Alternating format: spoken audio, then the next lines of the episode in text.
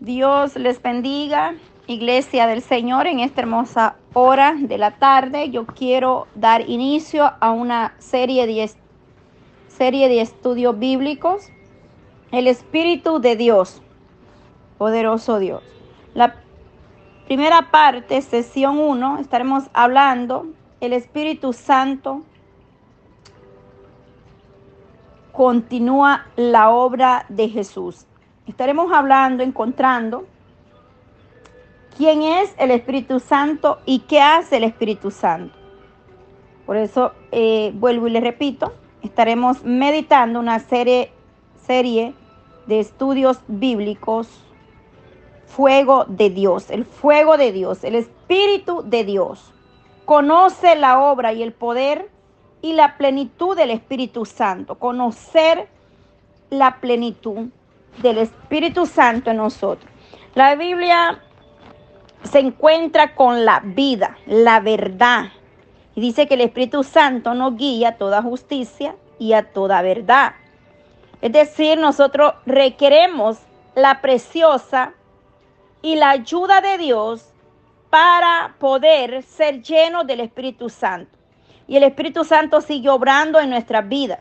O sea, Jesús sigue continuando la obra a través del Espíritu Santo. Él nos acompaña, nos enseña, nos utiliza y se convierte en los pasos que guían nuestro andar. Por eso dice la palabra que el Espíritu Santo nos guía a toda justicia y verdad. Verdad bíblica o central pasaje bíblico, el Espíritu Santo es Dios y continúa la obra de Jesús al morar en la iglesia, es decir, los creyentes, enseñar la verdad y convencer del pecado al mundo.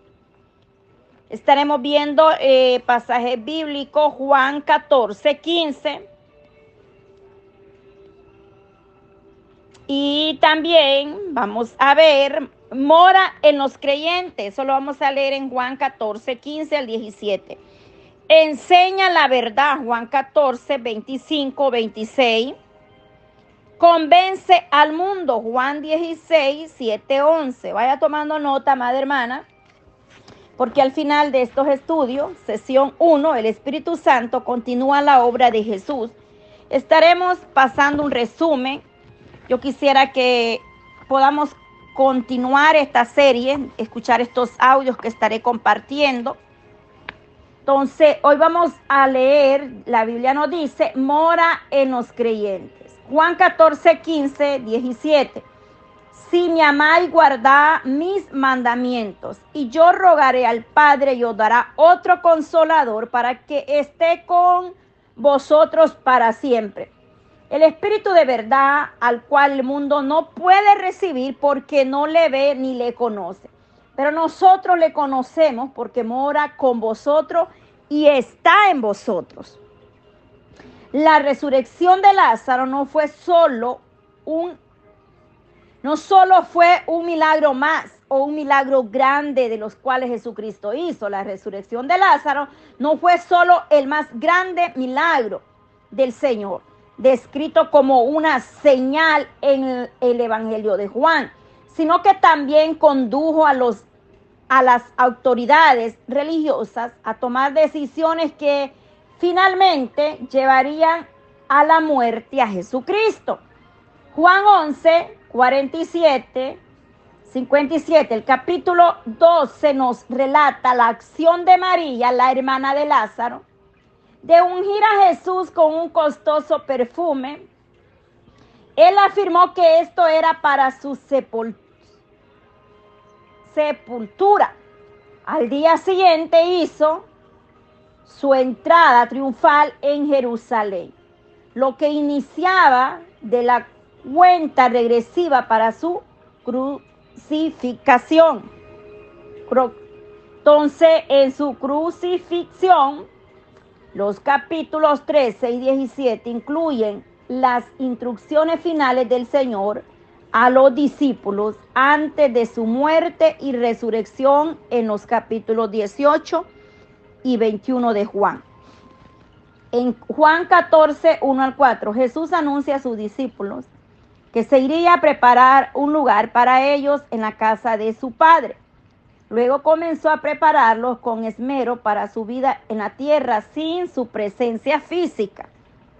En Juan 14, 15, 17, el Señor les aseguró que después de su partida contarían con la presencia divina que se necesitaría para su viaje en esta tierra o su viaje espiritual. A los discípulos les resultó difícil al principio entender lo que les había revelado sobre su muerte inminente. Por eso la promesa del consolador tomó mayor significado para ellos después de su muerte y resurrección. En el versículo 15, este versículo está unido a los anteriores en 14, 12 y 14. Estamos en Juan 14, 15 al 17. Y en Juan 14, 12, 14, estos versos están unidos a los anteriores. Jesús afirmó que los que creían en Él harían de sus mismas obras y aún mayores, dijo Jesucristo. No en calidad, sino en cantidad. Jesús afirmó que los que creían en Él, en todas partes a Él mismo tiempo, sin embargo, el Espíritu Santo viviría en cada creyente todo momento, aunque el Señor estaría ausente en lo físico. El Espíritu Santo estaría presente con la iglesia, con los creyentes y les otorgaría el poder para vivir y ministrar de manera en que Cristo lo hizo. El verdadero amor de Jesús por engendrar la obediencia a sus mandamientos. Eh, la palabra amáis en este contexto está más revelada o relacionada con la voluntad que con las emociones. El amor comprometido que escoge al, el bienestar del otro. El mandamiento del versículo 15 también puede transmitir la idea de que obedecer a Jesucristo es el mismo resultado natural de amarlo. Si me amáis, guarda mis mandamientos. En términos actuales podría significar si me aman, obedezcan para mayor claridad. Si me aman, obedezcan. Cuando amamos a Jesús, no lo obedecemos solo como un acto de voluntad, o si quiero, o si puedo, sino también porque deseamos someternos a Él en obediencia, surge del amor, del amor hacia Jesucristo, nosotros obedecemos, nosotros vamos a obedecer. Hay días en que a veces algunos piensan que asistir a cultos de adoración y dejarse llevar por la música movida o por los mensajes entusiastas evidencia mejor su amor por Él. La adoración es importante, sin embargo, es vacía si no demostramos nuestro amor por Cristo a través de la obediencia a sus instrucciones. Es decir, amada iglesia, que de nada nos sirve que nosotros nos estemos todos los días en la iglesia si nuestra obediencia a Dios no va de la mano con todos los requisitos. Si me amáis, obedecéis, guardad mis mandamientos. Si nosotros le amamos, guardamos sus mandamientos, guardamos sus estatutos, tratamos de hacer lo bueno, pero sobre todo obedecer al Maestro. Las enseñanzas de Jesús se resumen en sus mandamientos. Amar a Dios y amarnos unos a otros. en eso, dos mandamientos o dos puntos importantes, se resume todas las enseñanzas de nuestro Señor Jesucristo. Número uno y primero y primordial en la iglesia amar a Dios sobre todas las cosas. Segundo y gran mandamiento, amarnos unos a otros. Ama a tu prójimo como a ti mismo. Esto significa que la forma en que trataremos a los otros debe de ser con amor. El consolador. La palabra traducida consolador en Juan 14, 16 también puede traducirse como consejero, ayudador, porque el Espíritu Santo es el consolador, el consejero, ayudador, abogado, guía, significa uno que es llamado a acompañar. Eso significa consolador, uno que es llamado a acompañar. Cuando estamos solos, cuando estamos tristes, a través del Espíritu Santo somos consolados. A través del Espíritu Santo nos vivifica con la ah, implicación de proveer la ayuda necesaria. El Espíritu Santo nos va a dar esa ayuda que muchas veces nosotros necesitamos. En el griego secular, este vocablo denotaba asesor legal. Oiga bien, en el griego secular, vocablo denotaba o significaba asesor legal o abogado. Que nosotros rogamos al Padre en el nombre de Jesús que a través del Espíritu Santo Él siga obrando en los corazones que aún no han conocido y aún en nuestra vida, en la iglesia, Alguien que asiste a otro en una corte como un consejero de defensa es un abogado, un testigo, un representante. Jesús utilizó el término para describir al Espíritu Santo. El Espíritu Santo está a nuestro lado, en realidad dentro de nosotros, no a nuestro lado. En realidad, dentro de nosotros mora el Espíritu Santo cuando una iglesia se guarda se aparta del pecado del mundo y se convierte a Cristo con un corazón y con una obediencia genuina. Entonces, en realidad, el Espíritu Santo no estará solamente al lado, sino dentro de nosotros, acompañándonos para ayudarnos y a cumplir todo lo que Jesús desea que seamos y hagamos en este mundo que perece con tanta tremenda situaciones. A las personas es un excelente indicador de nuestro amor por el Señor. Él amó de tal manera a los perdidos o al mundo, como lo declara la palabra en Juan, en el mismo Juan 3:16, que proveyó para ellos la salvación al morir por sus pecados para nosotros cuando Él murió y resucitó. Expresamos nuestro amor por Jesús al preocuparnos por los que Él se preocupó, es decir, al orar por las almas que vagan sin fe, sin esperanza, es un llamado y el que gana almas es sabio. Nosotros tenemos que estar orando por todos aquellos que Jesucristo derramó la sangre en la cruz. La forma en que utilizamos nuestro tiempo, energía, dinero, demuestra cómo es nuestro amor por Él. Cuánto tú le estás dando al Eterno de, tu tiempo, de, de ese amor. Entonces eso muestra el amor por Él, amarlo, no solo significa o implica mostrar sentimientos de cariño, sino también vivir para agradarlo a Él y no a nosotros mismos. Es decir, muchas veces creemos eh, eh, que estamos agradando a Dios y estamos complaciendo nuestros deseos en la carne, alimentando esta carne, pero debemos de obedecer a Dios, tratar de agradarle al Señor. Nosotros debemos eh, estar día con día constantemente. La obediencia sería la primera consecuencia del amor. Cuando tú amas a Dios, tú le obedeces.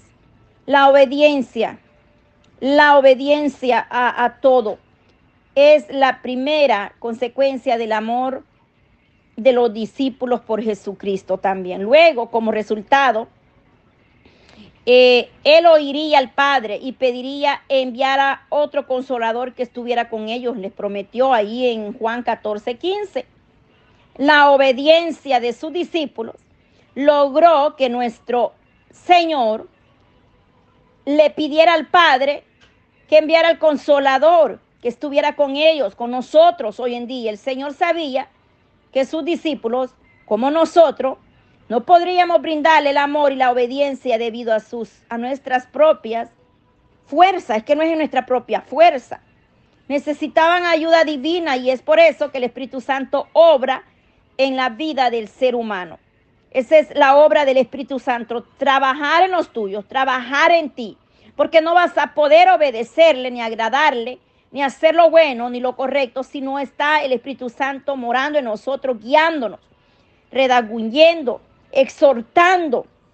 Entonces necesitamos la ayuda divina del Espíritu Santo para aprender a vivir ese y servir como es preciso o como es necesario servir a Jesucristo.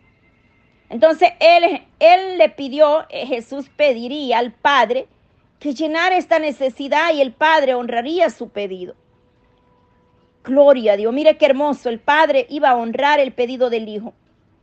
A partir de Pentecostés, todos los creyentes reciben o recibieron al Consolador, al Espíritu Santo, en momento de conversión. Sin embargo, experimentar la presencia y el poder del Espíritu Santo está condicionado o va acompañado por el genuino amor a Cristo y la obediencia, la sujetación o sumisión a su voluntad. Vivir para nosotros mismos se convierte en un acto de rebeldía, sé lo que tú quieres, darte los gustos, darte los placeres, Vivir una vida a rienda suelta, haciendo lo que te da la gana, es satisfacer tus placeres y no es hacer la voluntad del Padre ni la voluntad de Dios. Eso se convierte en un acto de rebeldía contra nuestro Señor. La iglesia ya no se manda por sí misma. Él es la cabeza de la iglesia. Y nosotros tenemos que sujetarnos a su santa voluntad. O sea, la conducta egoísta contrita al Espíritu Santo. Una vida de libertinaje, de desobediencia, contrita al Espíritu Santo. Si apagamos la obra del Espíritu Santo en nosotros por la desobediencia, definitivamente estamos en un riesgo y no disfrutaremos de los beneficios de su presencia como Jesús lo dispuso o lo determinó. Es bien importante, amadas hermanas, que prestemos atención a estos audios para ir conociendo más el Espíritu de Dios o el Espíritu Santo en la plenitud de lo que Dios nos ha dado. Conoce la obra y el poder, la plenitud del Espíritu Santo. Es bien importante. Entonces, eh, yo espero en el amor de Cristo que usted siga meditando en estos audios que le estoy compartiendo, por lo cual lo voy a ir haciendo por parte. Esta es la parte número uno, porque esto es bastante que hay que decir acerca del Espíritu Santo. Sesión uno o parte número uno es esta que le estoy compartiendo en este momento. Jesús deseaba que sus discípulos se sintieran reconfortados al saber que su ayuda divina siempre estaría cerca.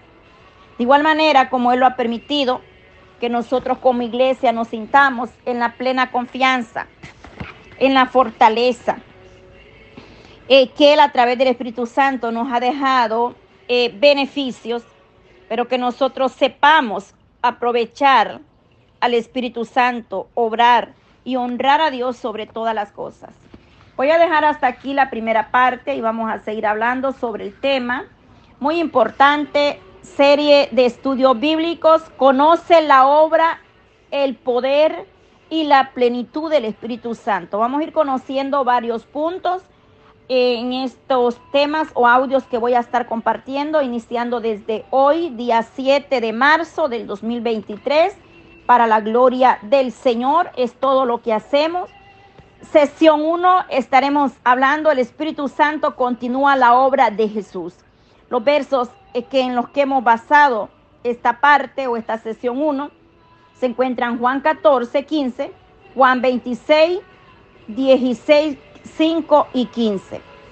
Esta es la sesión 1, pero lo estaremos dando en partes divididas de dos partes porque es mucho lo que hay que dar. Entonces hoy nos quedamos hasta acá y seguiremos con la segunda parte para poder pasar a la otra sesión donde estaremos hablando, déjenme ver los temas que tenemos. Bueno, estamos hablando sobre el Espíritu Santo, pero acabamos. Entonces, en la sesión 2 hablaremos el Espíritu Santo da nueva vida. Sesión 3, el Espíritu Santo da poder a los creyentes. Sesión 4, el Espíritu Santo pruebe sabiduría. Sesión 5, el Espíritu Santo es esencial para la vida santa. Sesión 6, el poder del Evangelio en la vida cotidiana.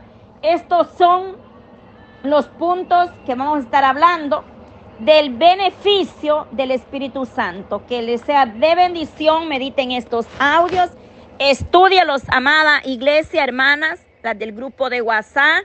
Yo estaré haciendo preguntas al terminar la sesión 1. Esta es la primera parte de la sesión 1. Conoce la obra y el poder, la plenitud del Espíritu Santo. Gracias, amado Dios. En tus manos depositamos, Señor, esta serie de estudios bíblicos, Señor, basados, Padre Santo, en el poder del Espíritu Santo, Señor, que podamos conocer el Espíritu de Dios que se mueve y que está en cada uno de nosotros. El Espíritu de Dios, Señor, dice que al principio se movía sobre las aguas, pero hoy se mueve dentro de nuestros corazones. Gracias, amado Dios. Danos sabiduría, entendimiento, Padre, para poder nosotros llegar al conocimiento pleno.